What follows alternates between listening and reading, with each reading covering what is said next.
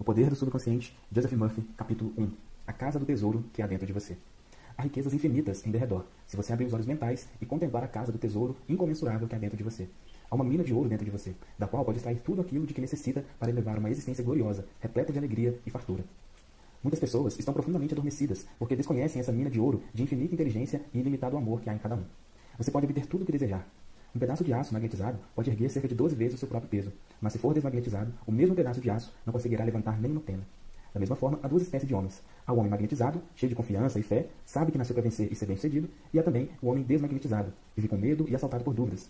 Quando surgem as oportunidades, ele diz: Posso fracassar, posso perder meu dinheiro, os outros podem rir de mim. Esse tipo de homem nunca irá muito longe na vida, porque tem medo de avançar. Ficará simplesmente onde está. Torne-se um homem magnetizado e descubra o grande segredo de todas as épocas. Subtítulo: O maior segredo de todas as épocas. Em sua opinião, qual é o maior segredo de todas as épocas? O segredo da energia atômica? Da energia termonuclear? Da bomba de neutrônio? Não, nenhum desses. Qual é então este grande mistério? Onde se pode encontrá-lo, estabelecer contato e polinação? A resposta é extraordinariamente simples. Esse mistério é o maravilhoso poder de operar milagres que você encontra em sua mente subconsciente, o último lugar onde a maioria das pessoas o procura. Subtítulo: O poder maravilhoso do seu subconsciente. Você pode introduzir em sua vida mais poder, mais riqueza, mais saúde, mais felicidade e mais alegria, descobrindo como entrar em contato e libertar o poder oculto de seu subconsciente. Você não precisa adquirir esse poder, pois já o possui. Deseja, porém, aprender a usá-lo. Deseja compreendê-lo, a fim de que possa aplicá-lo em todos os estágios da sua vida. Seguindo as técnicas e processos bem simples expostos neste livro, você pode obter o conhecimento e compreensão necessária. Pode ser inspirada por uma nova luz. Pode gerar uma nova força que lhe permitirá realizar suas esperanças e transformar em realidade todos os seus sonhos. Decida agora tornar a sua vida mais magnífica, maior, mais rica e mais nobre do que nunca. Nas profundezas do seu subconsciente, à espera de se expandir e de se expressar, há uma sabedoria infinita, há um poder infinito, há um estoque ilimitado de tudo o que é necessário para uma vida perfeita. Comece agora a descobrir essas potencialidades das profundezas da sua mente e elas tomarão forma no mundo exterior. A infinita inteligência que existe no seu subconsciente pode revelar-lhe tudo aquilo de que necessita saber a qualquer momento e em qualquer lugar, desde que você seja compreensivo e receptivo. Você pode receber novos pensamentos e ideias que lhe permitam realizar novas invenções, efetuar novas descobertas ou escrever livros e peças. Além disso, a infinita inteligência que existe em seu subconsciente pode transmitir-lhe maravilhosas espécies de conhecimento de uma natureza original. Pode revelar-lhe e abrir o caminho para uma perfeita expressão e o seu verdadeiro lugar na vida. Através da sabedoria de seu subconsciente, você pode atrair a companhia ideal, bem como conseguir o sócio ou companheiro certo para os seus negócios. Pode encontrar o comprador certo para sua casa e ganhar todo o dinheiro de que necessita, passando a liberdade financeira para ser o que é, agir como e ir aonde o seu coração desejar. É um direito seu descobrir esse mundo interior de pensamento, sentimento e poder, de luz, amor e beleza. Embora invisíveis, suas forças são poderosas. Na sua mente subconsciente, você encontrará a solução de cada problema e a causa de cada efeito. Você pode trazer à tona esses poderes ocultos, entrando assim na posse verdadeira do poder e sabedoria necessários para avançar na vida em segurança, abundância e alegria. Já viu o poder do subconsciente erguer pessoas que se encontravam liquidadas, tornando-as novamente fortes, dotadas de força vital e integradas em si mesmas, livres para saírem pelo mundo em busca de felicidade, saúde e alegria. Há um milagroso poder de cura em seu subconsciente, capaz de acabar com os tormentos mentais e com problemas do coração. Você pode abrir a porta da prisão da mente e libertá-lo. Pode livrá-lo de todas as espécies de grilhões materiais e físicos. Subtítulo: A necessidade de uma base para trabalhar. É impossível haver progresso substancial em qualquer tipo de esforço sem uma base para trabalhar que seja universal em sua aplicação. Você pode tornar-se um perito na operação de sua mente subconsciente. Pode exercer seus poderes com a certeza de obter resultados na exata medida do seu conhecimento dos princípios e da aplicação que faz para os propósitos específicos, bem definidos e objetivos que deseja alcançar. Já tendo sido químico, gostaria de ressaltar que se misturassem dois átomos de hidrogênio e um de oxigênio, o resultado será água. Você certamente sabe que um átomo de oxigênio e um átomo de carbono produzem o protóxido de carbono, que é um gás venenoso. Mas se acrescentar outro átomo de oxigênio, obter-se-á dióxido de carbono, um gás inofensivo, e assim por diante, no vasto reino dos compostos químicos. Você não deseja julgar que os princípios de química, da física e da matemática diferem dos princípios de sua mente subconsciente. Vamos considerar um princípio geralmente aceito. A água procura o seu próprio nível. É um princípio universal, aplicável à água em toda parte. Consideremos outro princípio. A matéria se expande quando aquecida. Isso é verdade em toda parte, em qualquer época, em quaisquer circunstâncias. Se você esquentar um pedaço de ferro, ele se expandirá, quer tenha sido encontrado na China, Inglaterra ou Índia. É uma verdade universal que a matéria se expande quando aquecida. E é também uma verdade universal que qualquer coisa que se imprima no subconsciente vai se expressar no tempo e no espaço como condicionamento, experiência e acontecimento. Sua oração é atendida porque sua mente subconsciente é princípio, e por princípio quer significar a maneira pela qual uma coisa opera. Por exemplo, o princípio da eletricidade é de que se opera de uma potência mais alta para uma mais baixa, você não pode alterar o princípio da eletricidade quando se utiliza dela, mas cooperando com a natureza, pode realizar maravilhosas invenções e descobertas que beneficiam a humanidade de inúmeras maneiras. Somente subconsciente é princípio e trabalha de acordo com a lei da fé. Você deve saber o que é a fé, porque funciona e como funciona. A Bíblia o diz de uma maneira simples, clara e bela. Porque em verdade vos afirmo que, se alguém disser a este monte, ergue-te e lança-te no mar, e não duvidar no seu coração, mas crer que se fará o que diz, assim será com ele. Marcos 11, 23. A lei da sua mente é a lei da fé. Isso significa acreditar na maneira pela qual sua mente funciona, acreditar na própria fé. A fé de sua mente é o pensamento de sua mente. Isso é simples, apenas isto, e nada mais. Todas as suas experiências, incidentes, condicionamentos e atos são as reações de seu subconsciente aos seus pensamentos. Lembre-se, não é aquilo que se acredita, mas a fé em sua própria mente que traz resultados. Deixe de acreditar nas falsas crenças, opiniões, superstições e terrores da humanidade. Comece a crer nas realidades eternas e nas verdades da vida, que nunca mudam. E então você caminhará para a frente, para cima e em direção a Deus. Quem leia este livro e aplique os princípios da mente subconsciente nele expostos, será capaz de rezar científica e eficientemente para si próprio e para os outros. Sua oração é atendida segundo a lei universal da ação e reação. Pensamento é ação incipiente. A reação é a resposta da sua mente subconsciente e corresponde à natureza do seu pensamento. Ocupe sua mente com os conceitos de harmonia, saúde, paz e boa vontade, e verdadeiras maravilhas ocorrerão em sua vida. Subtítulo: A dualidade da mente. Você possui apenas uma mente, mas sua mente possui duas características distintas. A linha de demarcação entre as duas é bem conhecida por todos os homens e mulheres inteligentes de hoje. As duas funções de sua mente são essencialmente diferentes. Cada uma é dotada de atributos e poderes separados e distintos. A nomenclatura geralmente usada para distinguir as duas funções de sua mente é a seguinte: a mente objetiva e a subjetiva, a mente consciente e a subconsciente, a mente desperta e a adormecida, o ego externo e o ego profundo, a mente voluntária e a mente involuntária, o macho e a fêmea, e muitos outros termos. Você encontrará os termos consciente e subconsciente utilizados para representar a natureza dupla da sua mente em todo este livro. Subtítulo: A mente consciente e subconsciente. Uma excelente maneira de ficar familiarizado com as duas funções da sua mente é considerá-la em sua própria mente como um jardim. Você é um jardineiro e está plantando sementes, pensamentos, em seu subconsciente o dia inteiro, baseado nos seus pensamentos habituais. Na medida em que você semeia no seu subconsciente, terá colheitas em seu corpo e ambiente. Comece agora mesmo a semear pensamentos de paz, felicidade, boas ações, boa vontade e prosperidade. Pense com calma e interesse nessas qualidades e aceite-as integralmente em sua mente consciente e racional. Continue a plantar essas maravilhosas sementes, os pensamentos, no jardim de sua mente e terá uma gloriosa colheita. A sua mente subconsciente pode assemelhar-se ao solo em que germinarão todas as espécies de sementes, boas ou más. Pode escolher uvas em espinheiro ou figos em cardos? Cada pensamento é, portanto, uma causa e cada condicionamento um efeito. Por essa razão, é essencial que você tome cuidado com todos os seus pensamentos a fim de ter apenas situações ou condições desejáveis. Quando sua mente pensa corretamente, quando você compreende a verdade, quando os pensamentos depositados em seu subconsciente são construtivos, harmoniosos e pacíficos, o poder mágico do seu subconsciente responderá, com situações harmoniosas, circunstâncias agradáveis, tudo o que há de melhor. Quando você começa a controlar seus processos de pensamento, pode aplicar os poderes do subconsciente a qualquer problema ou dificuldade. Em outras palavras, você estará, na verdade, operando conscientemente com o poder infinito e a lei onipotente que governa todas as coisas. Olhe ao redor de si, onde quer que viva, e verá que a grande maioria da humanidade vive no mundo exterior. Os homens mais esclarecidos estão intensamente interessados no mundo interior. Lembre-se, é o mundo interior, isto é, seus pensamentos, sentimentos e fantasias, que faz o seu mundo exterior. Portanto, o único poder criador e tudo que você encontra em seu mundo da palavra foi criado por você no mundo interior da sua mente, consciente ou inconscientemente. O conhecimento da interação das mentes consciente e subconsciente lhe permitirá transformar toda a sua vida. A fim de mudar seu estado externo, você deve mudar a causa. A maioria dos homens tenta mudar condicionamentos e circunstâncias, tocando apenas em condicionamentos e circunstâncias. Para remover a desarmonia, confusão, deficiências e limitações, você deve remover a causa de tudo isso. E a causa é a maneira pela qual você está utilizando sua mente consciente. Em outras palavras, a maneira pela qual você está pensando e imaginando em sua mente. Você vive num insondável oceano de riquezas infinitas. O seu subconsciente é muito sensível aos seus pensamentos. Os seus pensamentos formam o molde ou matriz pelo qual flui a infinita inteligência, a sabedoria, as forças vitais e as energias do seu subconsciente.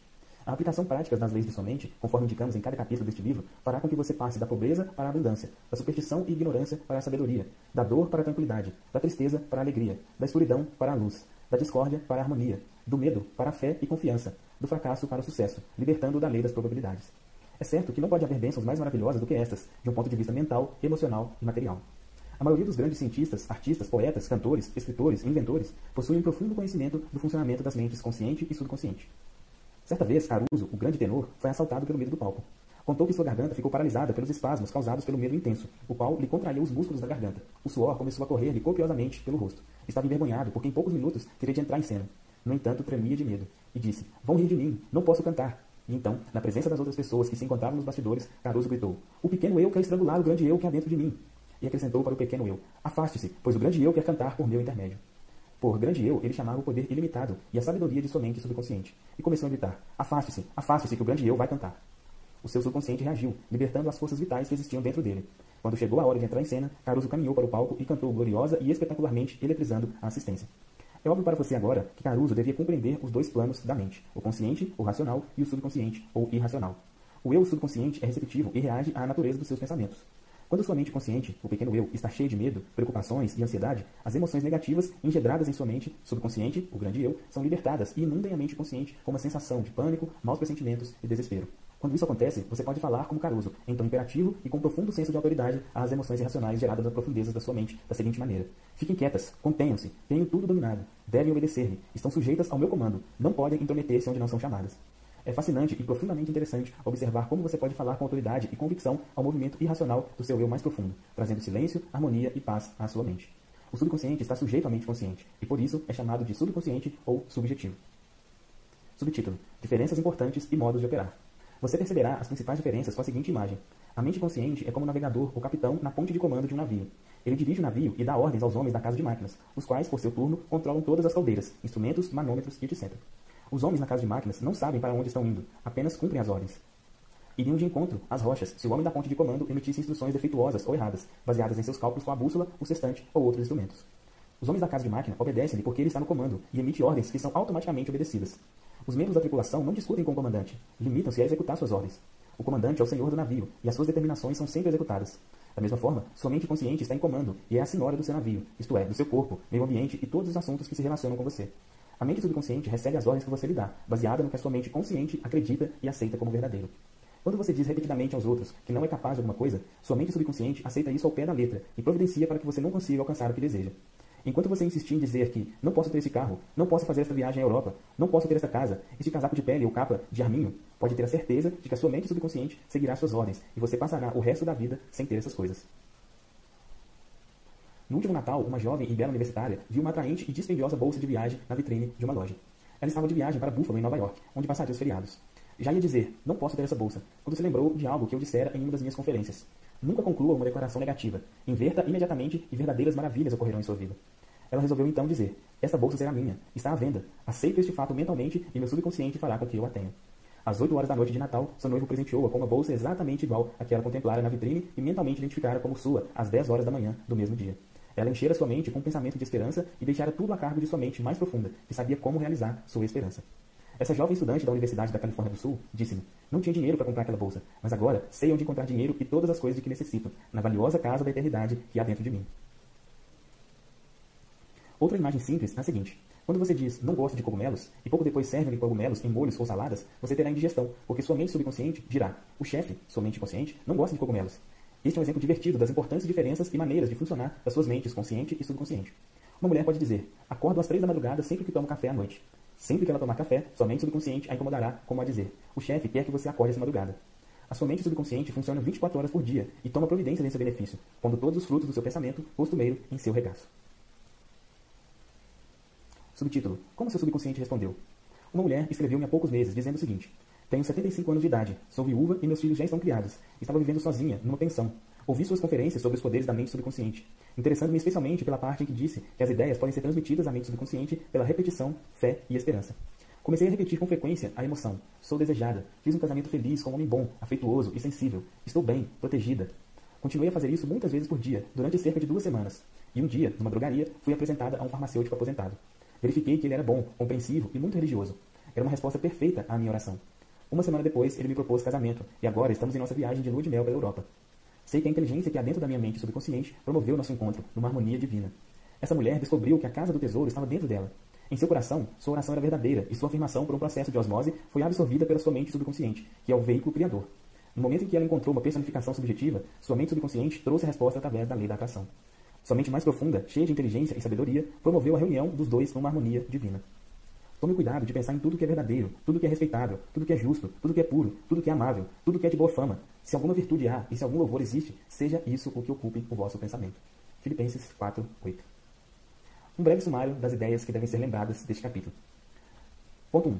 A casa dos tesouros está dentro de você. Olhe para dentro de si em busca da resposta que seu coração procura. Ponto 2. O grande segredo possuído pelos grandes homens de todas as épocas foi a capacidade de entrar em contato com a mente subconsciente e libertar os poderes desta. Você pode fazer o mesmo. Ponto 3. Seu subconsciente tem resposta para todos os seus problemas. Se você sugerir ao seu subconsciente antes de dormir que deseja acordar às 6 horas da manhã, ele o acordará na hora exata. Ponto 4. Sua mente subconsciente é a construtora de seu corpo e pode, portanto, curá-lo. Adormeça todas as noites com a ideia de saúde perfeita e seu subconsciente, sendo seu servo fiel, lhe obedecerá. Ponto 5. Cada pensamento é uma causa e cada condicionamento é um efeito. Se você deseja escrever um livro ou uma peça maravilhosa ou falar melhor em público, transmita a ideia com amor e sensibilidade à sua mente subconsciente, e ela responderá de acordo. Você é como um capitão no comando de um navio. Ele deve dar as ordens certas. Da mesma forma, você deve dar as ordens certas, pensamentos e imagens, ao seu subconsciente, que controla e governa todas as suas experiências. Nunca use as palavras não posso ter ou não posso fazer. Sua mente subconsciente toma suas palavras ao pé da letra e cuidará para que não tenha o dinheiro ou a habilidade para realizar o que deseja. Afirme sempre: posso fazer todas as coisas com o poder do meu subconsciente. Ponto 6. A lei da vida é a lei da fé. Uma fé é um pensamento em sua mente. Não creia em coisas que o prejudiquem ou molestem. Creia no poder do seu subconsciente para curá-lo, inspirá-lo, fortalecê-lo e fazer com que prospere, e isso ocorrerá segundo a sua fé. Ponto 7. Mude seus pensamentos e mudará seu destino. Fim do capítulo 1. O poder do subconsciente, Joseph Murphy, capítulo 2. Como trabalha a sua mente. Você possui uma mente e deve aprender a utilizá-la. Há dois planos em sua mente: o consciente, ou racional, e o subconsciente, ou irracional. Você pensa com a mente consciente, e o que quer que comumente pense será absorvido por sua mente subconsciente, que cria imagens de acordo com a natureza dos seus pensamentos. O subconsciente é a saúde de suas emoções e também a mente criadora. E se você pensar coisas boas, acontecerão coisas boas. Se pensar coisas más, acontecerão coisas más. É assim que a sua mente funciona. O ponto principal a fixar é de que a mente subconsciente, ao aceitar uma ideia, começa a executá-la. Uma verdade interessante e sutil é que a lei do subconsciente funciona igualmente para ideias boas e ruins. Essa lei, quando aplicada de forma negativa, é a causa de fracasso, frustração e infelicidade. No entanto, quando seus pensamentos habituais são harmoniosos e construtivos, você experimenta saúde perfeita, sucesso e prosperidade. Quando você começa a pensar e sentir da maneira correta, as consequências inevitáveis são paz de espírito e corpo saudável. O que quer que você defenda mentalmente e sinta ser exato, sua mente subconsciente aceitará, aceitará e trará à tona em suas experiências cotidianas. A única coisa necessária é conseguir com que sua mente subconsciente aceite a ideia, e a própria lei que rege seu subconsciente lhe trará saúde, tranquilidade ou a posição que deseja. Você dá a ordem ou determinação, e seu subconsciente fielmente reproduz a ideia que lhe foi impressa. A lei de sua mente é, em suma, a seguinte: você obterá uma reação ou resposta da sua mente subconsciente de acordo com a natureza da ideia ou pensamento que formou na mente consciente. Os psicólogos e psiquiatras ressaltam que, quando os pensamentos são transmitidos à mente subconsciente, as impressões se fazem nas células do cérebro. Logo que seu subconsciente aceita uma ideia, começa a pô-la em execução imediatamente. Opera por associação de ideias e utiliza qualquer fragmento de conhecimento que você reuniu em toda a sua vida para realizar o seu intento. Traz consigo o poder infinito, a energia e a sabedoria que existem dentro de você. Algumas vezes pode trazer uma solução imediata para os seus problemas, mas em outras pode levar dias, semanas ou muito mais tempo. Seus métodos estão além de nossa compreensão. Subtítulo: A diferença entre os termos consciente e subconsciente. É preciso ressaltar que não existem duas mentes distintas. Trata-se apenas de duas esferas de atividades dentro de uma única mente. Sua mente consciente é a mente racional, a área da mente que escolhe, faz opções. Por exemplo, você escolhe os livros que deseja ler, a casa em que deseja morar, a companhia que deseja ter em sua vida. Você toma todas essas decisões com a sua mente consciente. Por outro lado, sem qualquer decisão consciente de sua parte, seu coração é mantido automaticamente a funcionar e os processos de digestão, circulação e respiração processam normalmente executados por seu controle consciente. O seu subconsciente aceita tudo o que lhe é impresso, ou aquilo que você conscientemente acredita. Ele não especula sobre as coisas, como a sua mente consciente, e não lhe apresenta argumentos de controvérsia.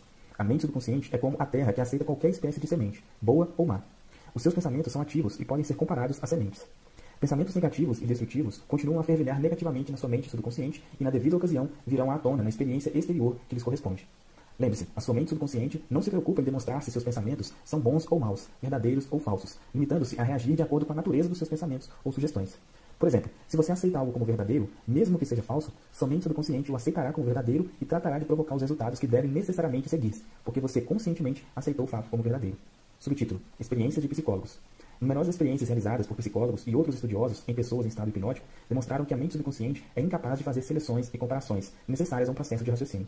Provaram também, repetidamente, que a mente subconsciente aceitará quaisquer sugestões, mesmo que sejam falsas. Tendo aceito uma sugestão qualquer, reage de acordo com a sua natureza.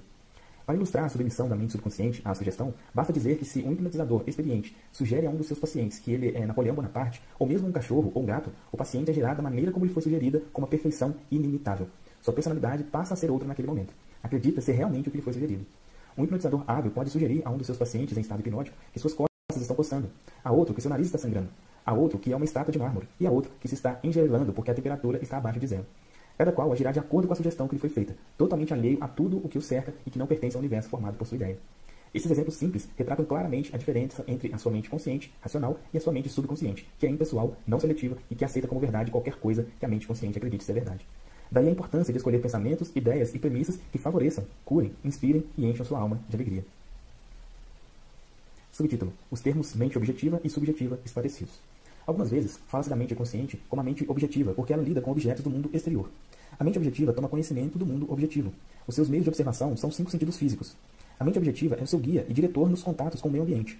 Você adquire conhecimento através dos cinco sentidos. A sua mente objetiva aprende através da observação, da experiência e da educação. Como já ressaltei antes, a maior função da mente objetiva é a do raciocínio.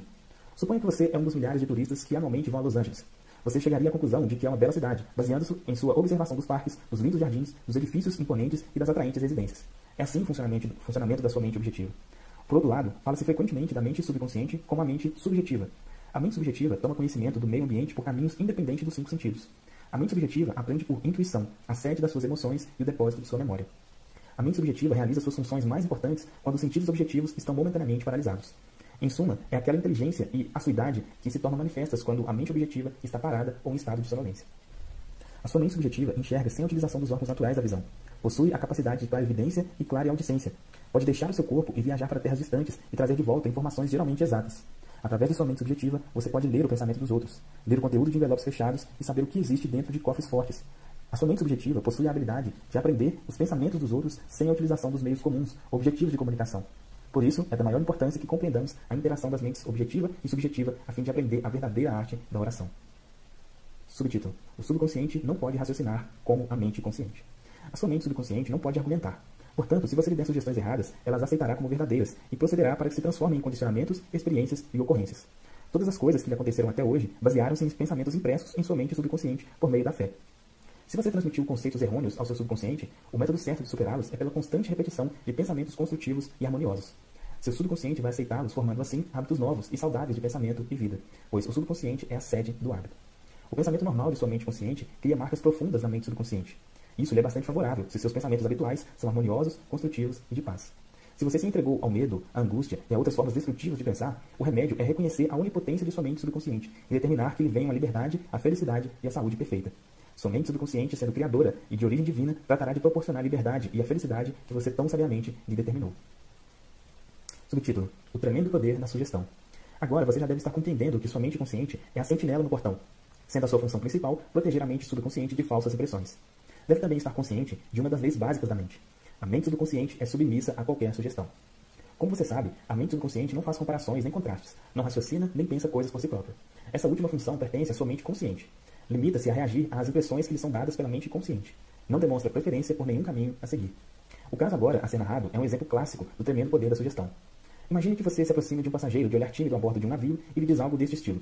Você parece muito doente. Como está pálido? Estou certo de que vai enjoar. Deixe-me ajudá-lo a ir para o seu camarote. O passageiro fica pálido. A sugestão de enjoo associa-se imediatamente com seus próprios receios e pressentimentos. Ele aceita sua ajuda para ir a seu camarote e lá sua sugestão negativa, que foi aceita, se transforma em realidade. Subtítulo: Reações diferentes à mesma sugestão. É exato que pessoas diferentes reagirão de maneiras diferentes à mesma sugestão, por causa dos seus condicionamentos ou crenças subconscientes. Por exemplo, se você se dirige a um marinheiro no navio e lhe diz em tom de simpatia: Meu caro amigo, você parece muito doente, não está passando mal? Tenho a impressão de que você vai enjoar. De acordo com seu temperamento, o marinheiro vai rir de sua piada ou vai ficar levemente irritado. Nesse exemplo, sua sugestão é para ouvidos surdos, pois ela se associa na mente do marinheiro com a sua própria imunidade ao enjoo. Portanto, não há medo nem preocupação, e sim confiança em si próprio. O dicionário informa que sugestão é o ato ou estado de colocar alguma coisa na mente de alguém, o processo mental pelo qual o pensamento ou ideia que se sugeriu é recebido, aceito e posto em ação. Você deve sempre lembrar-se de que uma sugestão não pode impor à mente subconsciente algo que esteja contra a vontade da mente consciente. Em outras palavras, sua mente consciente possui o poder de rejeitar a sugestão dada. No caso do marinheiro, por exemplo, ele não tinha medo do enjoo. Convencera-se a si próprio de sua imunidade e a sugestão negativa não tiver o poder de transmitir-lhe medo. A sugestão ao outro passageiro, no entanto, trouxe à tona o seu medo latente do enjoo. Cada um de nós possui os seus próprios medos interiores, crenças e opiniões, e essas premissas interiores regem e governam as nossas vidas. Uma sugestão não possui nenhum poder intrínseco e de nada é capaz enquanto você não a aceita mentalmente. Isso faz com que seus poderes subconscientes fluam num caminho limitado e restrito, de acordo com a natureza da sugestão. Subtítulo: Como ele perdeu o braço. De dois em dois ou de três em três anos, realizo uma série de conferências no Fórum da Verdade de Londres, em Cashel Hall. Esse fórum foi fundado por mim há alguns anos. Sua diretora, a doutora Evelyn, contou-me sobre um artigo que apareceu nos jornais ingleses a respeito do poder da sugestão. Dizia o artigo que, por um período de dois anos aproximadamente, um homem fez a seguinte sugestão à sua mente subconsciente: Daria meu braço direito para ver minha filha curada. Parecia que sua filha sofria de uma forma paralisante de artritismo, juntamente com uma espécie de doença de pele considerada incurável. O tratamento médico não conseguira aliviar o estado da jovem. O pai desejava intensamente a sua cura, a ponto de formular seu desejo nas palavras acima citadas. A doutora Evelyn contou-me que o artigo do jornal informara que um dia a família estava passeando quando o carro chocou-se com outro. O braço direito do pai foi arrancado do ombro e imediatamente desapareceram o artritismo e a doença de pele da filha. Ao seu subconsciente apenas sugestões que curem, tragam felicidade, enobreçam e inspirem. Lembre-se de que o seu subconsciente não sabe distinguir nada. Toma tudo ao pé da letra. Subtítulo: Como a autossugestão afasta o medo? Exemplos de autossugestão. Autossugestão significa sugerir algo definido e específico a si próprio. Herbert Penkin, em seu excelente livro sobre autossugestão, registra o seguinte caso que tem aspectos divertidos e, portanto, deve ser recordado.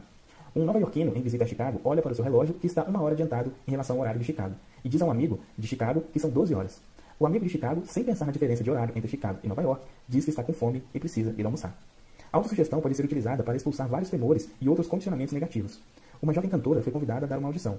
Ela esperava muito por tal ocasião, mas nas três oportunidades anteriores que tivera, falhara miseravelmente devido ao seu medo de fracassar. Essa jovem possuía uma boa voz, mas vivia dizendo a si mesma: Quando chegar a minha oportunidade de cantar, talvez não gostem de mim. Tentarei, mas estou cheio de medo e angústia. O seu subconsciente aceitava essas sugestões negativas como um pedido e tratava de torná-las manifestas e presentes em sua experiência. A causa do seu fracasso era, portanto, uma autossugestão involuntária, isto é, pensamentos de medo silenciosos, emocionalizados e subjetivados. Ela superou tudo isso com a seguinte técnica. Três vezes por dia, trancava-se sozinha num quarto, sentava-se confortavelmente em uma poltrona, relaxava o corpo e fechava os olhos. Serenava a mente e o corpo da melhor maneira que podia. A inércia física favorece a passividade mental e torna a mente mais receptiva à sugestão. Ela procurava neutralizar a sugestão do medo, dizendo para si própria: Canto muito bem, sou uma mulher equilibrada, estou calma, serena e confiante. Ela repetia essa afirmação devagar, calmamente, impregnando-a com todo o seu sentimento por umas cinco ou dez vezes em cada ocasião. Efetuava três sessões diariamente e mais uma pouco antes de dormir. No fim de uma semana, estava inteiramente tranquila e confiante. Quando chegou o convite para a audição, cantou de maneira admirável. Subtítulo: Recuperação da memória. Uma mulher de 75 anos de idade tinha o hábito de dizer para si própria: Estou perdendo a memória. Um dia ela resolveu mudar de procedimento e começou a fazer essa seguinte autossugestão: A partir de hoje, minha memória está melhorando em todos os sentidos. Sempre me lembrarei do que necessite saber a qualquer momento e em qualquer lugar. As impressões recebidas por mim serão mais claras e mais definidas. Saberei conservá-las automaticamente e com facilidade. Qualquer coisa que eu deseje lembrar, apresentar-se-á imediatamente da forma correta à minha mente. Estou melhorando rapidamente a cada dia, e dentro de muito pouco tempo, minha memória será melhor do que nunca. Ao fim de três semanas, sua memória voltou ao normal e ela ficou encantada. Subtítulo: Como ele dominou seu temperamento agressivo. Muitas pessoas que se queixavam de um temperamento agressivo e mal-humorado mostraram-se bastante suscetíveis à autossugestão e obtiveram resultados maravilhosos com a repetição das seguintes palavras três ou quatro vezes por dia. De manhã, à tarde e pouco antes de dormir, durante cerca de um mês. De hoje em diante, serei uma pessoa bem-humorada. Estarei normalmente alegre, feliz e bem disposto. De dia para dia, me tornarei mais simpático e compreensível. Vou tornar-me um centro de cordialidade e boa vontade para todos os que me cercam, impregnando-os de bom humor. Esse estado de alegria, felicidade e boa vontade está tornando meu estado de espírito natural e normal. Sou uma pessoa agradável. Subtítulo: O poder construtivo e o destrutivo da sugestão. Apresentarei alguns exemplos e comentários sobre a heterossugestão, que significa sugestões feitas por outras pessoas. Em todas as épocas, o poder da sugestão desempenhou um papel importante na vida e no pensamento do homem, em cada período de tempo e em cada país da Terra. Em muitas partes do mundo, é o poder controlador da região. A sugestão pode ser utilizada para disciplinar-nos e controlar-nos, mas pode também ser usada para assumir o controle e dominar outras pessoas que não conhecem as leis da mente. Em sua forma construtiva, a sugestão é uma coisa maravilhosa e espetacular. Em seus aspectos negativos, é um dos mais destruidores padrões de reação da mente, causando miséria, fracasso, sofrimento, doença e desastre. Subtítulo: Você já aceitou alguma dessas sugestões? Desde a infância que a maioria de nós tem recebido sugestões negativas. Não sabendo como impedi-las, aceitamos-las inconscientemente. Aqui estão algumas dessas sugestões negativas. Não faça isso. Você nunca será nada na vida. Você não deve fazer isso. Você vai fracassar. Você não tem nenhuma possibilidade. Você está completamente errado. Não interessa. Não importa o que você sabe, e sim as pessoas que conhecem. O mundo está cada vez pior. Que adianta? Ninguém se importa. Não adianta esforçar-se tanto. Você já está muito velho para isso. As coisas estão ficando cada vez piores. A vida é uma interminável corrida de obstáculos. Amor é coisa para passarinho. Você não vai conseguir ganhar. Daqui a pouco você vai falir. Tome cuidado, senão apanha o vírus. Você não pode confiar em ninguém. E muitas outras. A menos que, quando adulto, você use autossugestões construtivas, que são uma terapia de reconhecimento, as impressões feitas no passado podem causar padrões de comportamento que serão responsáveis pelo fracasso em sua vida pessoal e social. A autossugestão é o meio de libertá-lo da massa de condicionamento verbal negativo, que de outra maneira iria provocar distorções em sua vida, tornando difícil o desenvolvimento de bons hábitos. Subtítulo: Você pode neutralizar as sugestões negativas. Folheie o jornal qualquer dia destes e poderá ler dezenas de notícias que poderão semear as sementes de inutilidade do medo, da preocupação, da angústia e da ruína eminente. Se aceites por você, esses pensamentos de medo poderão causar-lhe a perda da vontade de viver.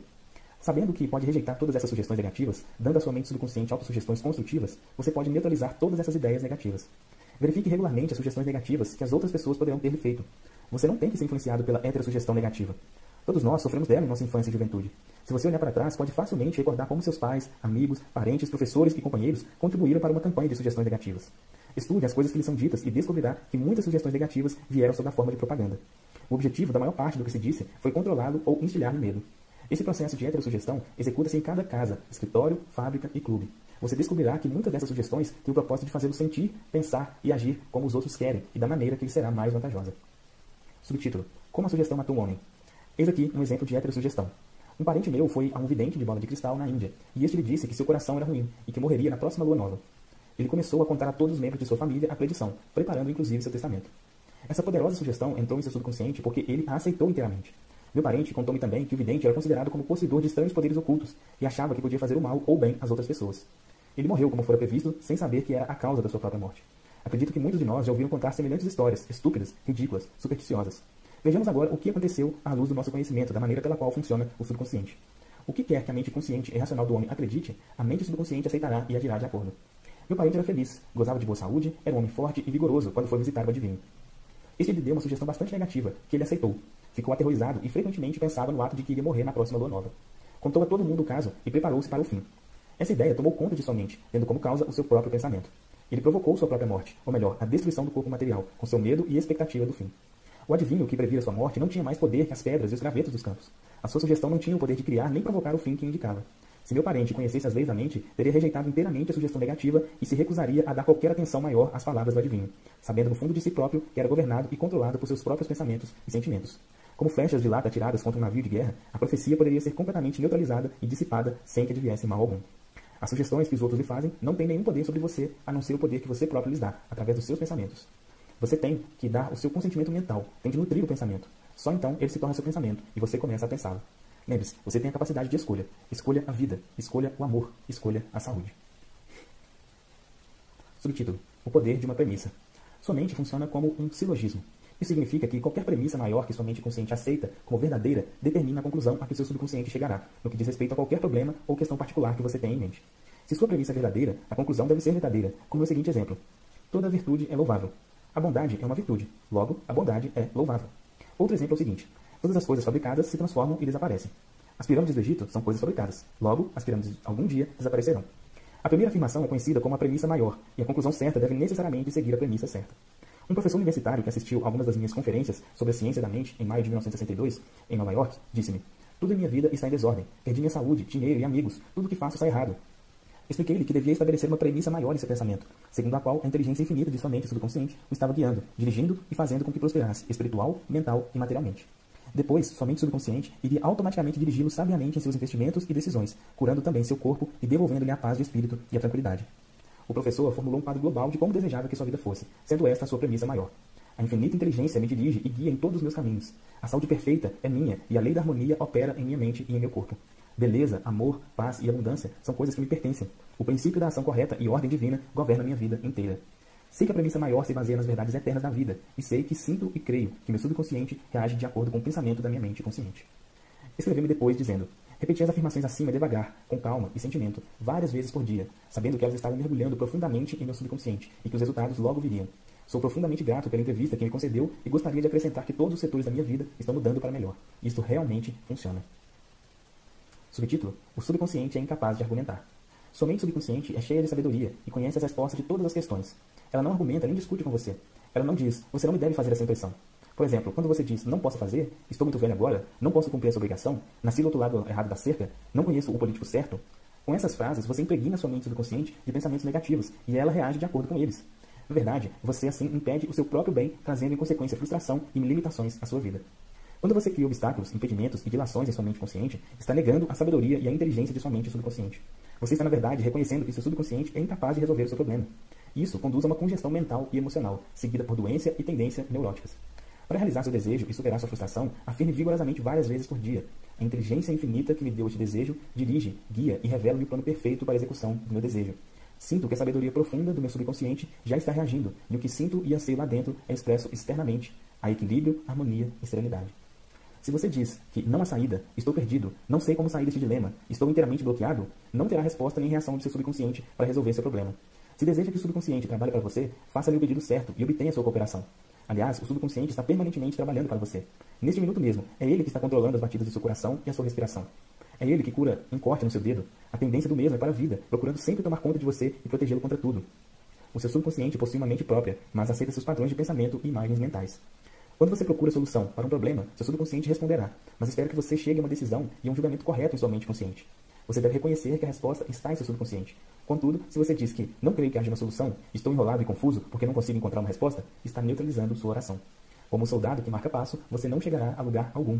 Para as engrenagens de sua mente, descontraia-se, desligue-se de tudo e em sossego afirme. Meu subconsciente conhece a solução. Agora mesmo está me respondendo. Agradeço, porque sei que a infinita inteligência do meu subconsciente conhece todas as coisas e está me revelando a solução exata agora mesmo. Minha fé verdadeira está agora libertando a majestade e a glória da minha mente subconsciente. Regozijo-me de que assim seja. Revisão de alguns pontos importantes sobre esse capítulo. Ponto 1. Pense no bem e o bem se seguirá. Pense no mal e o mal se seguirá. Você é aquilo que pensa no decorrer de todos os dias. Ponto 2. O seu subconsciente não discute com você. Aceita o que a sua mente consciente determina. Embora possa ser verdade, nunca diga que isso está além das minhas posses. Procure um pensamento melhor e afirme que comprarei isso. Prometo a mim mesmo. Terceiro ponto. Você tem o poder de escolher. Escolha saúde e felicidade. Você pode escolher a cordialidade ou preferir ser antipático. Escolha ser prestativo, alegre, cordial e simpático, que todo mundo lhe corresponderá. Esta é a melhor maneira de desenvolver uma personalidade admirável. Quarto ponto. A sua mente consciente é a sentinela no portão. Tem como principal função proteger o subconsciente das impressões falsas. Procure acreditar que algo de bom vai acontecer e está acontecendo agora mesmo. O seu maior poder é a sua capacidade de escolha. Escolha a felicidade e a abundância. As sugestões e afirmações de outros não têm poder para prejudicá-lo. O único poder é a ação do seu próprio pensamento. Você pode escolher a rejeição dos pensamentos e afirmações dos outros. Você tem o poder de escolher como reagirá. Ponto 6. Tome cuidado com o que diz. Você terá que dar conta de cada palavra irresponsável. Nunca diga, vou fracassar, perderei meu emprego, não posso pagar o aluguel. O seu subconsciente não sabe distinguir nada. Faça com que todas essas coisas se tornem verdades. Ponto 7. A sua mente não é voltada para o mal. Nenhuma força da natureza o é. Tudo depende de como você usa os poderes da natureza. Use sua mente para fazer felizes, beneficiar e inspirar todas as pessoas ao redor de você. Ponto 8. Nunca diga que não pode fazer alguma coisa. Supere o seu temor substituindo pela seguinte afirmação: Posso fazer todas as coisas através do poder da minha mente subconsciente. Ponto 9. Comece a pensar do ponto de vista das eternas verdades e princípios da vida, e não do ponto de vista do medo, da ignorância e da superstição. Não deixe que os outros pensem por você. Escolha seus próprios pensamentos e tome suas próprias decisões. Ponto 10. Você é o capitão da sua alma subconsciente e o senhor do seu destino. Lembre-se, você tem a capacidade de escolha. Escolha a vida, escolha o amor, escolha a saúde, escolha a felicidade. Ponto 11. O que quer que sua mente consciente acredite ser verdade, o seu subconsciente aceitará e fará com que se transforme em verdade mesmo. Acredite na boa fortuna, na orientação divina, na ação correta e em todas as bênçãos da vida. Fim do capítulo 2. O poder do subconsciente, Joseph Murphy, capítulo 3. O poder de operar milagres do seu subconsciente. O poder do seu subconsciente é imenso. Inspira-o, guia-o e revela a você nomes, fatos e acontecimentos do depósito de sua memória. Seu subconsciente iniciou as batidas do seu coração, controla a circulação do seu sangue, regula sua digestão, assimilação e eliminação dos alimentos. Quando você come um pedaço de pão, seu subconsciente transmuda em um tecido, músculo, osso e sangue. Esse processo está além da compreensão do homem mais sábio que existir na Terra.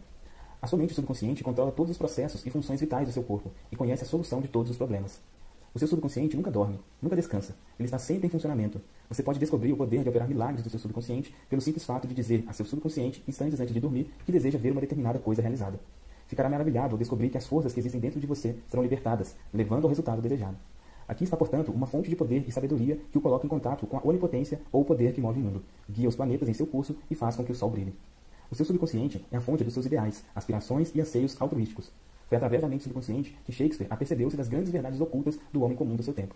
Indubitavelmente, foi a resposta do subconsciente que levou o escultor grego Fídias a perpetuar no mármore e no bronze a beleza, a ordem, a simetria e a harmonia. Foi também o subconsciente que permitiu ao artista italiano Rafael pintar as suas Madonas e a Beethoven compor as suas sinfonias. Em 1955, pronunciei uma conferência na Universidade Yoga Forest, na Índia, e lá tive a oportunidade de conversar com um cirurgião de Bombay, ele me falou sobre o Dr. James Isdale, um cirurgião escocês que trabalhou em Bengala, antes que o éter e outros métodos modernos de anestesia tivessem sido descobertos. Entre 1843 e 1846, o Dr. Isdale realizou cerca de 400 operações importantes de toda espécie, tais como amputações, remoção de tumores e formações cancerígenas, além de operações em olhos, ouvidos e na garganta.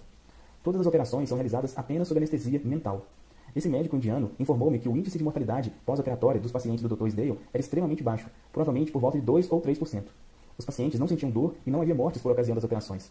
O Dr. Sdale sugeria ao subconsciente de todos os seus pacientes, que estavam em estado hipnótico, que nenhuma infecção ou condição séptica se iria desenvolver. É preciso lembrar que isso aconteceu antes que Joseph Lister e outros apontassem a origem bacteriana das doenças e os instrumentos não esterilizados e organismos como as causas de infecção.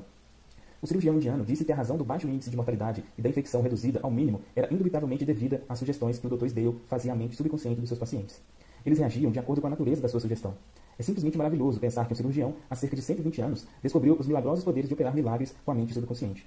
Você não fica tomado de uma espécie de reverência mística quando se detém a pensar nos poderes transcendentais do subconsciente?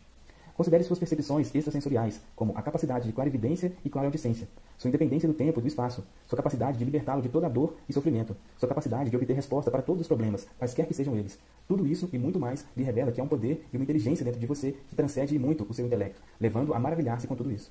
Todas essas experiências devem levá-lo a alegrar-se e acreditar no poder de operar milagres no seu subconsciente. Subtítulo: O subconsciente, o seu livro da vida. Quaisquer que sejam os pensamentos, crenças, opiniões, teorias ou dogmas que você grava em seu subconsciente, você os experimentará como uma manifestação objetiva de circunstâncias, condições ou acontecimentos. O que você grava no seu interior, experimentará no exterior. A sua vida possui duas partes, a objetiva e a subjetiva, a visível e a invisível, o pensamento e sua manifestação. Seu pensamento é recebido pelo cérebro, que é o órgão da sua mente consciente e racional. Quando sua mente consciente ou objetiva aceita o pensamento integralmente, ele é enviado para o plexo solar, chamado o cérebro da sua mente, onde se transforma em parte integrante de você e se torna manifesto em sua experiência. Como já foi destacado antes, o subconsciente não pode argumentar. Age unicamente de acordo com o que você lhe indica. Aceita o seu veredito ou as conclusões da sua mente consciente como definitivas. Esta é a razão pela qual você está sempre escrevendo no livro da vida, porque os seus pensamentos se transformam em experiências. O ensaísta americano Ralph Waldo Emerson já disse: o homem é aquilo que pensa no decorrer do dia. Subtítulo: O que se imprime no subconsciente é expresso depois. William James, o pai da psicologia americana, disse que o poder de mover o mundo está no subconsciente. A mente subconsciente possui infinita inteligência e sabedoria ilimitada, alimentada por energias ocultas e é chamada de lei da vida. O que você grava em sua mente subconsciente, essa moverá céus e terras para tornar realidade. Você deve, portanto, incutir ideias certas e pensamentos construtivos. A razão de tanto caos e miséria no mundo é o fato de que as pessoas não compreendem a interação das mentes consciente e subconscientes. Quando esses dois princípios trabalham de acordo, em harmonia, paz e sincronizados, há saúde, felicidade, paz e alegria. Não há doenças nem discórdia quando o consciente e o subconsciente trabalham juntos, harmoniosa e pacificamente. O túmulo de Hermes foi aberto com grande expectativa e uma sensação de maravilha, porque se acreditava que o maior segredo de todas as épocas estava dentro dele. O segredo era, como é lá dentro, assim é aqui fora. Como é lá em cima, assim é aqui embaixo. Em outras palavras, o que é impresso em sua mente subconsciente é expresso no cenário do espaço. Essa mesma verdade foi proclamada por Moisés, Isaías, Jesus, Buda, Zoroastro, Lao Tse e todos os outros profetas iluminados da história. O que você sente subjetivamente como verdade é expresso como condicionamentos, experiências e acontecimentos. Ação e emoção devem equilibrar-se. Como é no céu, sua própria mente, assim é na terra, em seu corpo e meio ambiente. Esta é a grande lei da vida. Você descobrirá em toda a natureza a lei da ação e da reação, do repouso e do movimento, devem contrabalançar-se para que haja harmonia e equilíbrio. Você está aqui para deixar que o princípio da vida flua através de si, de forma rítmica e harmoniosa. A entrada e a saída devem ser iguais. A impressão e a expressão devem ser iguais. Toda a sua frustração resulta de desejo não realizado. Se você pensa negativamente, de forma destrutiva e viciosa, esses pensamentos geram emoções destrutivas que devem ser expressas e encontrar um escoadouro. Essas emoções, sendo de natureza negativa, expressam-se frequentemente sob a forma de úlceras, distúrbios de coração, tensão e ansiedades. Qual é agora a sua ideia ou sentimento sobre si próprio? Cada parte de seu ser expressa essa ideia. Sua vitalidade, corpo, estado financeiro, amigos e situação social representam um reflexo perfeito do que você pensa de si próprio. Esse é o verdadeiro significado do que é impresso em sua mente subconsciente e que se expressa em todos os capítulos de sua vida. Nós nos prejudicamos com as ideias negativas que alimentamos. Quantas vezes você se feriu a si próprio, tornando-se de raiva, medo, ciúme ou anseio de vingança? São esses os venenos que entram em seu subconsciente. Você não nasce com essas atitudes negativas. Alimente sua mente subconsciente com pensamento de vida e apagará todos os padrões negativos que lá estão. Na medida em que você persistir nisso, apagará todo o passado que nunca mais será recordado. Subtítulo: O subconsciente cura uma doença da pele. Uma cura pessoal será sempre a prova mais convincente do poder de cura do subconsciente. Há cerca de 40 anos atrás, curei-me de uma doença da pele por meio da oração. A terapia médica falhara nas tentativas de evitar o seu desenvolvimento e estava ficando cada vez pior. Um eclesiástico com profundos conhecimentos de psicologia explicou-me o verdadeiro significado do Salmo 139, onde está dito: E no teu livro foram escritos todos os meus dias, cada um deles escrito e determinado, quando nenhum deles havia ainda. Explicou-me que a palavra livro significava minha mente subconsciente, que moldava e regulava todos os meus órgãos de uma célula invisível. Ressaltou também que uma vez que minha mente subconsciente fez meu corpo, pode também recriá-lo e curá-lo de acordo com o padrão perfeito dentro dele. O eclesiástico mostrou-me seu relógio e disse: Isto foi feito por alguém. E o relojoeiro teve que ter uma ideia dele em sua mente antes que o relógio se transformasse em realidade objetiva. E se o seu relógio se desregular, o relojoeiro pode consertá-lo. Meu amigo lembrou-me que a inteligência subconsciente que criou meu corpo era como um relojoeiro, conhecendo também com exatidão como curá-lo, restaurá-lo e dirigir todas as funções e processos vitais de meu corpo, mas que precisava dar-lhe ideia perfeita de saúde. Isso agiria como causa, e o efeito seria uma cura. Orei de maneira simples. Meu corpo e todos os meus órgãos foram criados pela inteligência infinita que há em meu subconsciente. E ele sabe como curar-me. Sua sabedoria moldou todos os meus órgãos, tecidos, músculos e ossos. Essa infinita presença curadora dentro de mim está agora transformando cada átomo do meu ser, tornando-me agora completo e perfeito.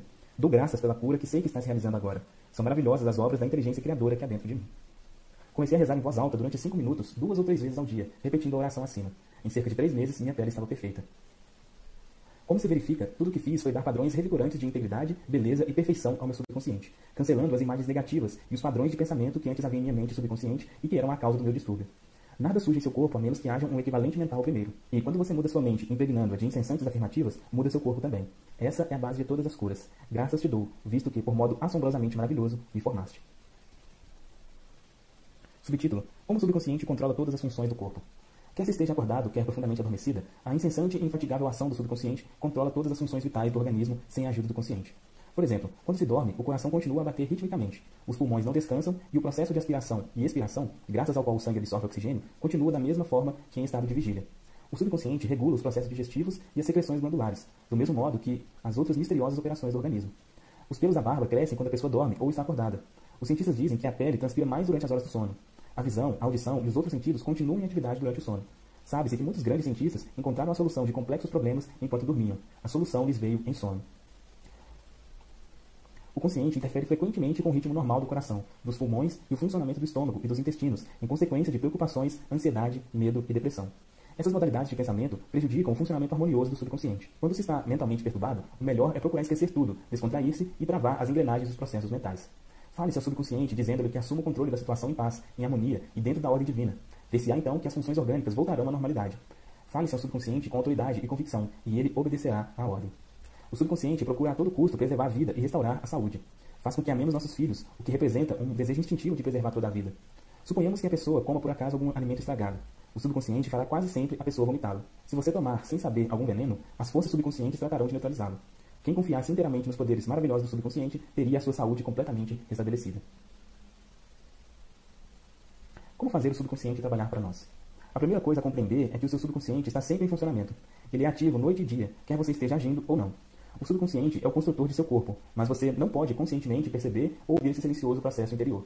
O seu contato é com a mente consciente e não com o subconsciente. Limite-se a manter o seu consciente ocupado com a expectativa do melhor e assegure-se que seus pensamentos habituais se baseiem nas coisas amenas, verdadeiras, justas e de bons conceitos. Agora mesmo, comece a tomar cuidado com a sua mente consciente, sabendo em seu coração e espírito que o seu subconsciente está sempre expressando, reproduzindo e manifestando em consonância com seus pensamentos habituais. E não se esqueça, assim como a água toma a forma do recipiente em que é colocada, o princípio da vida também toma forma de acordo com a natureza dos seus pensamentos. Exija que a presença curadora que há em seu subconsciente flua através de você sob a forma de harmonia, saúde, paz, alegria e abundância. Imagine como inteligência ativa, uma agradável companheira de viagem. Acredite firmemente que está fluindo continuamente através de você, estimulando, inspirando e fazendo com que prospere. E a reação será exatamente a que você imaginou. Aquilo em que você acredita é o que lhe acontece. Subtítulo: Princípio curador do subconsciente recupera nervos ópticos atrofiados. Um caso famoso e devidamente autenticado é o de Madame Bailey, registrado nos arquivos do Departamento Médico de Lourdes, na França. Era cego, tendo os nervos ópticos atrofiados e inúteis. Visitou Lourdes e teve o que ela própria classificou de cura milagrosa. Ruth Caston, uma jovem protestante que investigou e escreveu sobre as curas em Lourdes para a revista americana Meckles em novembro de 1955, escreveu o seguinte sobre Madame Bailey.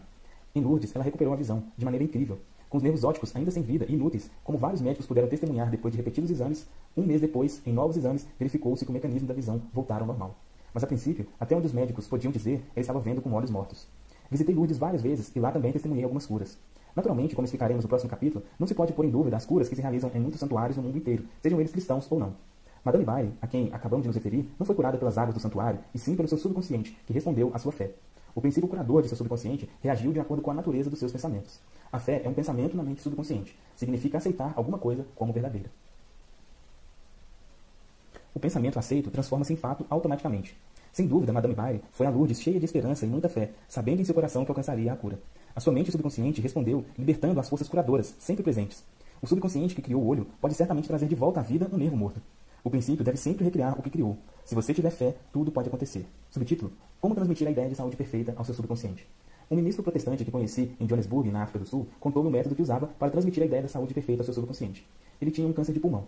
Sua técnica, que escreveu para mim numa folha de papel, é exatamente a seguinte. Algumas vezes por dia, procurava assegurar um estado de completo relaxamento mental e físico. Descontraía meu corpo, falando-lhe da seguinte maneira: Meus pés estão relaxados, meus tornozelos estão relaxados, minhas pernas estão relaxadas, meus músculos abdominais, minha cabeça está relaxada, todo meu ser está completamente relaxado.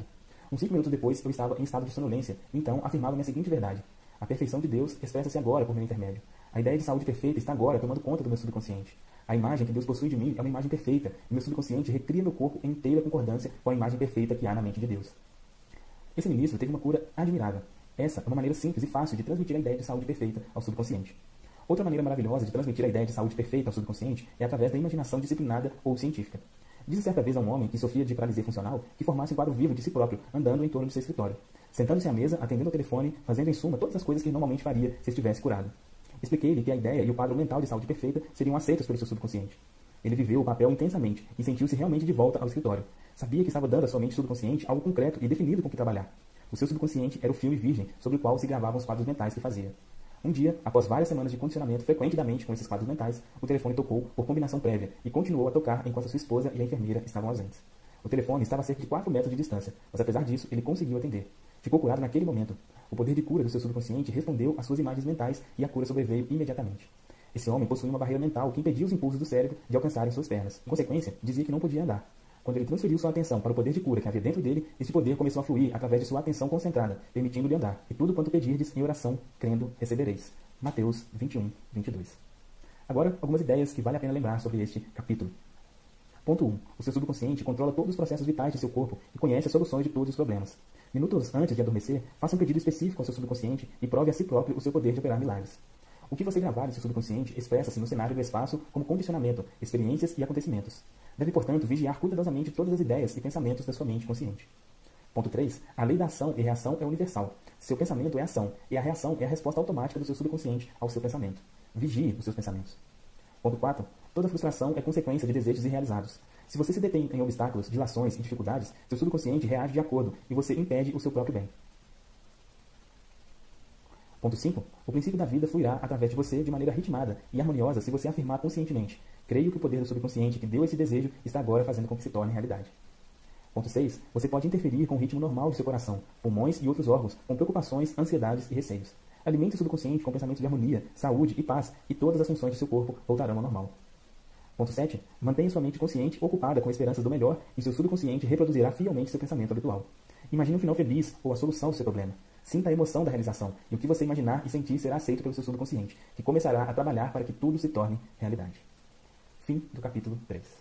O poder do subconsciente, Joseph Murphy, capítulo 4, Curas mentais nos tempos antigos. Em todas as épocas, homens de todos os povos acreditaram instintivamente que em algum lugar havia um poder de cura capaz de devolver ao normal as funções e sentidos do corpo humano. Acreditavam que esse estranho poder podia ser invocado dentro de certas condições e que o alívio do sofrimento humano se seguiria. A história de todos os povos apresenta testemunhos em apoio a essa crença. Nos primórdios da história do mundo, o poder de secretamente influenciar homens para o bem ou para o mal, inclusive a cura dos doentes, era atribuído aos sacerdotes e aos homens santos de todos os povos.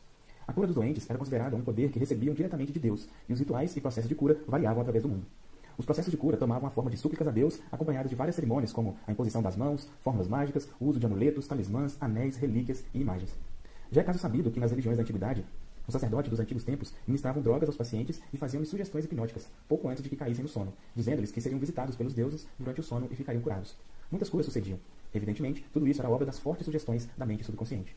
Após o cumprimento de certos ritos misteriosos, os devotos de Hecate veriam a deusa durante o sono, contanto que antes de dormir tivessem rezado de acordo com as instruções esquisitas e fantásticas. Tinham de fazer uma mistura de lagarto, resina, incenso e mirra, moendo tudo a céu aberto numa noite de lua em quarto crescente. Registraram-se curas em muitos casos após esse grotesco procedimento. É evidente que esses estranhos processos, como dos exemplos já citados, favoreciam a sugestão, a aceitação pela mente subconsciente dessas pessoas, fazendo um poderoso apelo à imaginação. Na verdade, em todas essas curas, o subconsciente do paciente era o verdadeiro responsável pela cura. Em todas as épocas, curandeiros obtiveram resultados notáveis em casos nos quais a habilidade médica autorizada falhara. Isso dá o que pensar. Como esses curandeiros em todas as partes do mundo realizaram suas curas?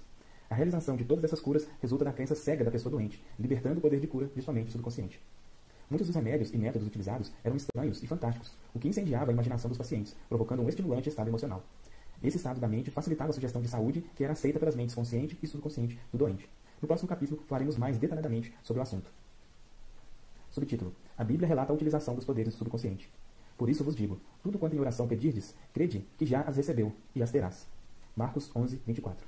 Observe as diferenças nos tempos dos verbos. O autor inspirado diz-nos que acreditemos e aceitemos como verdade o fato de nosso desejo já se ter realizado, já estar concluído e que sua consecução será um fato no futuro. O sucesso dessa técnica repousa na convicção de que o pensamento, ideia ou imagem já é um fato na mente. A fim de que alguma coisa tenha substância no reino da mente, é preciso que se imagine que já existe lá dentro. Em algumas palavras místicas, a Bíblia dá uma orientação concisa e específica para a utilização do poder criador do pensamento, imprimindo-se ao subconsciente a coisa particular que se deseja. Seu pensamento, ideia, projeto ou objetivo é tão real em seu próprio plano como sua mão ou seu coração. Seguindo a técnica bíblica, você elimina completamente de sua mente todas as ponderações de condições, circunstâncias ou qualquer coisa que possa implicar em contingências adversas. Você está plantando uma semente, conceito, na mente que, se for deixada em sossego, inevitavelmente germinará em realização externa. A primeira condição que Jesus instituiu foi a fé. Na Bíblia, se pode ler repetidas vezes: De acordo com a tua fé, assim te acontecerá. Se você planta certos tipos de sementes no solo, tem fé de que crescerão de acordo com a sua espécie. É assim que acontece com as sementes, e confiando nas leis do desenvolvimento da agricultura, você sabe que as sementes germinarão conforme a sua espécie. A fé, como se menciona na Bíblia, é um modo de pensar, uma atitude da mente, uma certeza interior, sabendo que a ideia aceita integralmente pela mente consciente será transmitida à mente subconsciente e concretizada. A fé consiste, em certo sentido, em aceitar como verdade o que sua razão e seus sentidos negam, isto é, o abandono das posições da mente consciente, racional e analítica, e a adesão a uma atitude de confiança integral no poder interior da mente subconsciente. Um exemplo clássico da técnica bíblica está registrado em Mateus 9, 28 ao 30. E tendo entrado em casa, aproximaram-se dele os cegos, e Jesus lhes perguntou: Credes que vos posso fazer isso? Responderam-lhe: Sim, Senhor. Então lhes tocou os olhos, dizendo: Faça-se conforme a vossa fé. E abriram-se-lhe os olhos. Jesus, porém, os advertia severamente, dizendo: Vede que ninguém o saiba. Nas palavras faça-se conforme a vossa fé, pode-se verificar que Jesus estava, na verdade, fazendo um apelo à cooperação da mente subconsciente dos cegos. A fé era sua grande esperança, o sentimento interior, a convicção interior de que algo milagroso aconteceria e que suas orações seriam atendidas. E foram. Essa é a técnica de cura perpetuada por todas as espécies, utilizada da mesma forma por todos no mundo inteiro, independente das convicções religiosas. Com as palavras, vede que ninguém o saiba, Jesus recomendou aos recém-curados que não discutissem a cura, porque seriam objeto das críticas céticas dos incrédulos. Isso podia servir para anular os benefícios que haviam recebido das mãos de Jesus, ao exporem pensamento de medo, dúvida e ansiedade na mente subconsciente pois com autoridade e poder ordena aos espíritos imundos e eles saem. Lucas capítulo 4, versículo 36. Quando os doentes vinham a Jesus para ser curados, saíam curados por causa da fé que possuíam, juntamente com a sua fé e compreensão do poder de cura do subconsciente, o que determinava, sentia intimamente que era verdadeiro. Ele e as pessoas que necessitavam de ajuda eram todos a mente subjetiva universal, e seu conhecimento e convicção interiores do poder de cura alteravam os padrões negativos destruidores do subconsciente dos pacientes. As curas resultantes eram uma resposta automática à mudança mental interna. Sua ordem era o apelo ao subconsciente dos pacientes, somado à sua consciência, sentimento e absoluta confiança na resposta do subconsciente às palavras que pronunciava com autoridade. Subtítulo: Milagres nos santuários do mundo inteiro. É um fato reconhecido que ocorreram curas em vários templos do mundo inteiro, no Japão e na Índia, na Europa e na América. Visitei diversos dos famosos santuários do Japão. No famoso santuário de Diabutsu, há uma gigantesca estátua de bronze representando Buda, com as mãos entrelaçadas e a cabeça inclinada, numa atitude de profundo êxtase contemplativo. Possui 13 metros de altura e é conhecida como o Grande Buda. Ali, vi jovens e velhos depondo oferenda a seus pés. Oferecem dinheiro, frutas, arroz e laranja, acendem-se velas, queimam-se incenso e recitam-se orações e pedidos. O guia explicou-me a salmodia de uma jovem que murmurava uma oração. Depois curvou-se toda e colocou duas laranjas como oferenda. Disse-me que ela perdera a voz e recuperara no tempo. Estava agradecendo a Buda por ter recobrado a voz. Tinha fé em que Buda lhe devolveria a voz se seguisse um determinado ritual, jejuasse e fizesse certas oferendas. Tudo isso contribuiu para inspirar fé e esperança, resultando no condicionamento de sua mente até a crença de ficar curada. E o subconsciente respondeu a essa crença.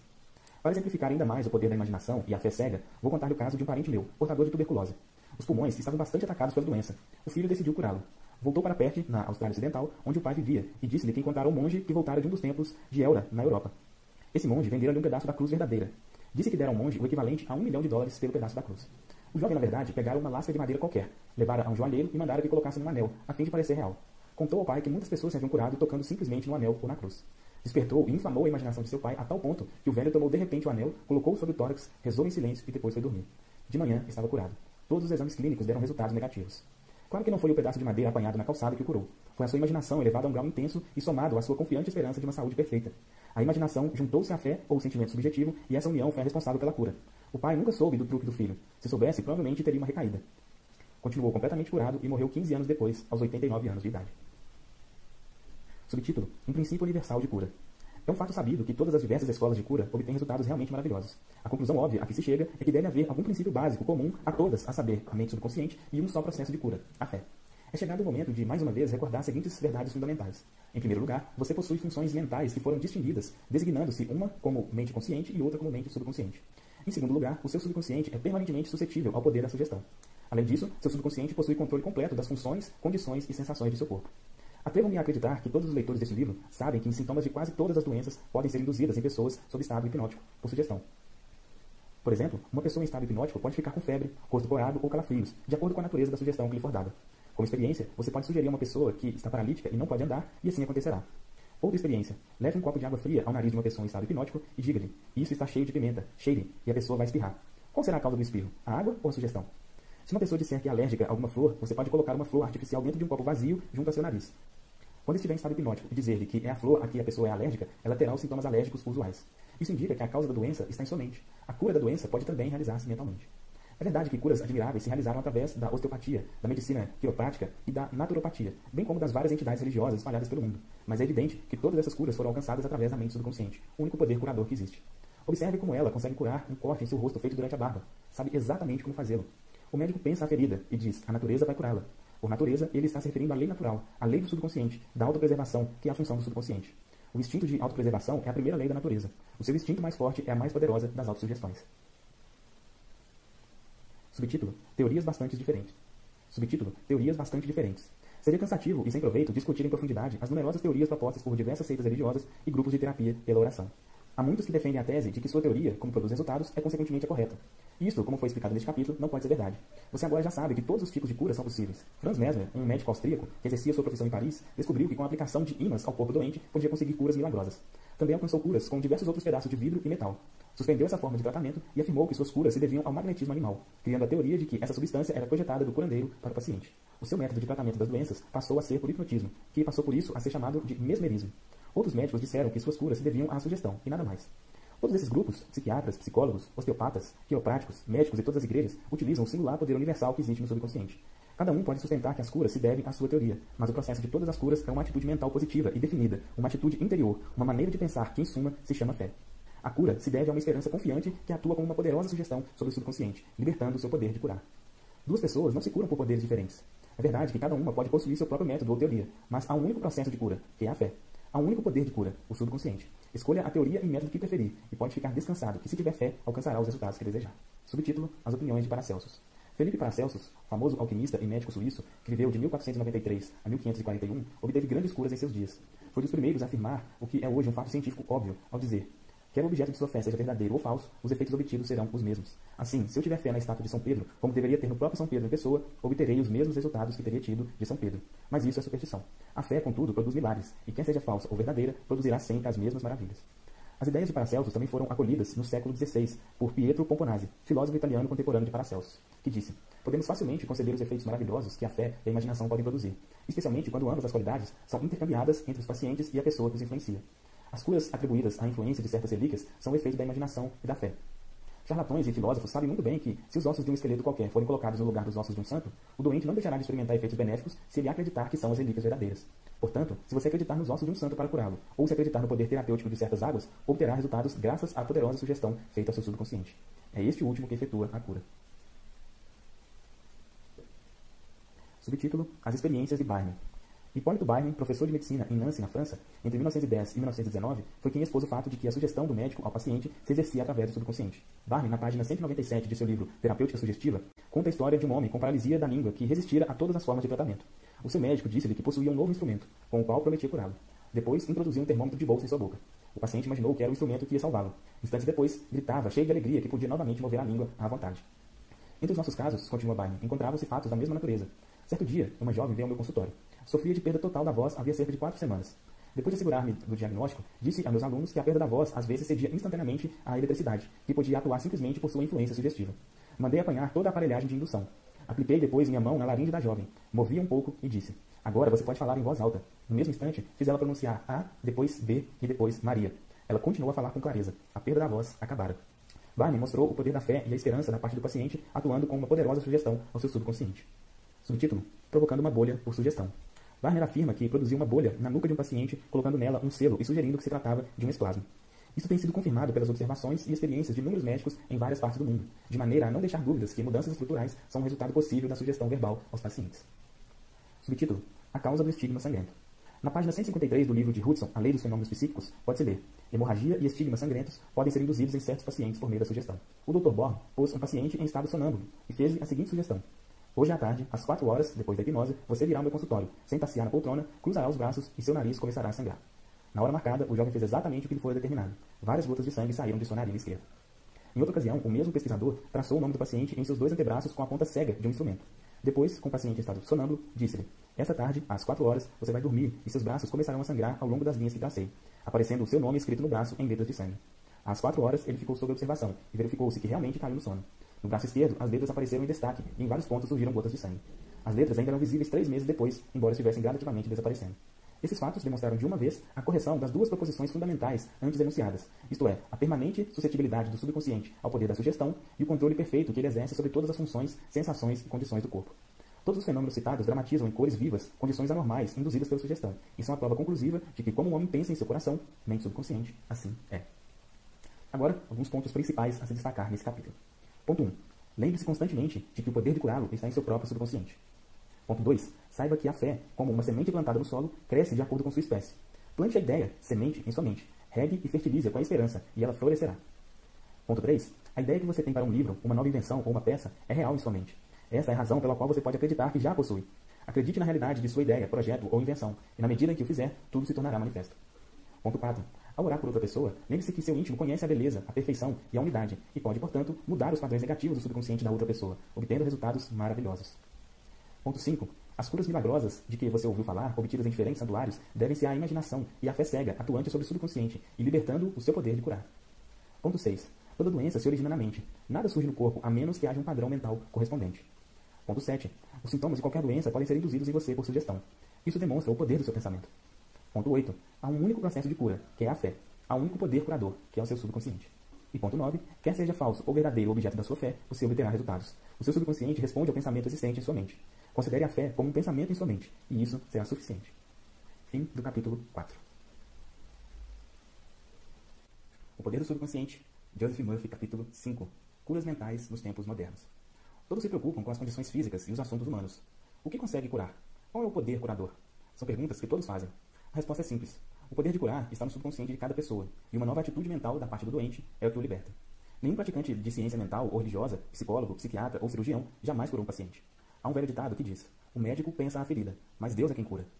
O psicólogo ou psiquiatra limita-se a remover os obstáculos mentais que encontra no paciente, a fim de que o princípio curador possa ser libertado, devolvendo a saúde ao paciente. Da mesma forma, o cirurgião remove o obstáculo físico, permitindo o funcionamento normal das correntes curativas. Nenhum médico, cirurgião ou psiquiatra afirma que curou o paciente.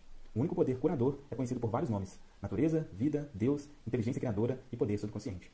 Como já falamos antes, há muitos métodos diferentes para remover os obstáculos mentais, emocionais e físicos que inibem o fluxo do princípio curador da vida que nos anima a todos. O princípio curador da sua mente subconsciente, se orientado corretamente por você ou por outra pessoa, pode e vai curá-lo de qualquer doença física ou mental. Esse princípio curador funciona em todos os homens, independentemente de seu credo, cor ou raça. Você não precisa pertencer a alguma igreja determinada para utilizar e participar desse processo de cura. O seu subconsciente curará a queimadura ou corte de sua mão, mesmo que você seja ateu ou agnóstico. O moderno processo terapêutico mental baseia-se na verdade de que a inteligência infinita e o poder do subconsciente reagem de acordo com a fé. O profissional da ciência mental ou ministro segue as instruções da Bíblia, isto é, trancam-se em seu gabinete, repousam e pensam na infinita presença curadora que possuem dentro de si. Fecham as portas da mente a todas as distrações externas e então, tranquila e conscientemente, apresentam seu pedido ou desejo ao subconsciente, sabendo que a inteligência da mente responderá de acordo com as suas necessidades específicas. A coisa mais maravilhosa que se deve saber é a seguinte: imagine o fim desejado e sinta o real. Então, o princípio infinito da vida responderá à sua escolha consciente ao seu pedido consciente. Este é o significado de acredite ter recebido e receberá. E é isso o que o moderno cientista mental realiza quando pratica a terapia da oração. Subtítulo: Um só processo de cura. Existe um único princípio universal de cura operando em todas as coisas: no gato, no cachorro, na árvore, na grama, no vento e na terra, pois tudo está vivo. Esse princípio de vida opera nos reinos animal, vegetal e mineral, como o instinto e a lei do crescimento. O homem tem consciência deste princípio da vida e pode conscientemente dirigi-lo para acumular-se de felicidade de incontáveis maneiras. Há muitos caminhos, técnicas e métodos diferentes de utilizar o poder universal, mas há um único processo de cura, que é a fé, pois faça-se conforme a vossa fé. Subtítulo: A Lei da Fé. Todas as religiões do mundo representam formas de fé, e esta se explica de muitas maneiras. A lei da vida é a fé. Em que você acredita a respeito de si próprio, da vida e do universo, faça-se conforme a vossa fé. A fé é um pensamento em sua mente, que faz com que o poder do seu subconsciente se distribua por todos os capítulos da sua vida, de acordo com seus hábitos de pensar. Você tem de compreender que a Bíblia não fala de sua fé em algum ritual, cerimônia, forma, instituição, homem ou fórmula. Fala da fé em si mesma. A fé da sua mente é simplesmente o pensamento da sua mente. Se pode crer, tudo é possível ao que crer. Marcos 9, 23. É tolice acreditar em algo que possa feri-lo ou prejudicá-lo. Lembre-se, não é a coisa em que se acredita que pode feri-lo ou prejudicá-lo, mas a fé ou pensamento em sua mente que cria o resultado. Todas as suas experiências, todas as suas ações, todos os acontecimentos e circunstâncias da sua vida são um mero reflexo e reações do seu próprio pensamento. Subtítulo: A terapia da oração é a função combinada da mente consciente e subconsciente dirigida cientificamente. A terapia da oração é a função sincronizada, harmoniosa e inteligente dos planos consciente e subconsciente da mente, orientada especificamente para um propósito definido. Você deve saber o que está fazendo ou por que o está fazendo na oração científica ou terapêutica. Confie na lei da cura. A terapia da oração é algumas vezes mencionada como tratamento mental e ainda como oração científica. Na terapia da oração, você escolhe conscientemente uma determinada ideia, imagem mental ou projeto que deseja experimentar. Realize sua capacidade de transmitir a ideia ou imagem mental ao seu subconsciente ao sentir a realidade do estado proposto. Enquanto você permanecer fiel em sua atitude mental, sua oração será respondida. A terapia da oração é uma ação mental definida, com um propósito específico definido. Suponhamos que você decidiu superar uma determinada dificuldade através da terapia da oração. Você está consciente de que o seu problema ou doença, qualquer que seja, deve ser causado por pensamentos negativos, carregados de medo e alojados em seu subconsciente. E sabe também que conseguirá a cura se puder arrancar esses pensamentos de sua mente. Em consequência, você se volta para o poder de cura da sua própria mente subconsciente e recorda-se de seu infinito poder e inteligência e de sua capacidade para tudo curar. Enquanto você medita sobre essas verdades, o seu medo começa a desaparecer. A recordação dessas verdades corrige também as crenças errôneas. Você agradece a cura, que tem certeza de que virá. Depois, desliga-se da dificuldade até sentir-se guiado, após um intervalo, a rezar novamente. Enquanto está rezando, recusa-se inteiramente a dar guarida a quaisquer condições negativas, ou a admitir por um segundo que seja que a cura não virá. Essa atitude da mente realiza a união harmoniosa das mentes consciente e subconsciente, a qual liberta o poder da cura. Subtítulo: O que significa a cura pela fé e como a fé trabalha cegamente? O que se chama popularmente de cura pela fé não é a fé mencionada na Bíblia, que implica no conhecimento da interação das mentes consciente e subconsciente. O curandeiro pela fé não possui qualquer compreensão científica dos poderes e forças envolvidas na cura. Pode afirmar que possui um dom especial de cura e seus supostos poderes podem trazer resultados se as pessoas doentes acreditarem cegamente nele. O curandeiro voodoo da África do Sul e de outras partes do mundo pode curar por encantamento. Uma pessoa pode ficar curada pelo simples toque em ossos de um santo. Em suma, sempre que o paciente acreditar honestamente no método ou processo utilizado, pode advir a cura. Qualquer método que o leve do medo e da preocupação para a fé e a esperança pode curá-lo. Há muitas pessoas sustentando que sua teoria é a correta, porque produz resultados. Isso, como já foi explicado neste capítulo, não corresponde à verdade. Para ilustrar como opera a fé cega, vou contar um caso. Certamente está lembrado de que já falamos do médico suíço Franz Mesmer. Em 1776, ele declarou ter realizado muitas curas, colocando ímãs artificiais sobre os corpos doentes. Depois, jogou fora os ímãs e evoluiu para a teoria do magnetismo animal. Segundo ele, tratava-se de um fluido que satura todo o universo, mas que é mais ativo no organismo humano. Afirmava que esse magnetismo passava dele para os pacientes, curando-os. As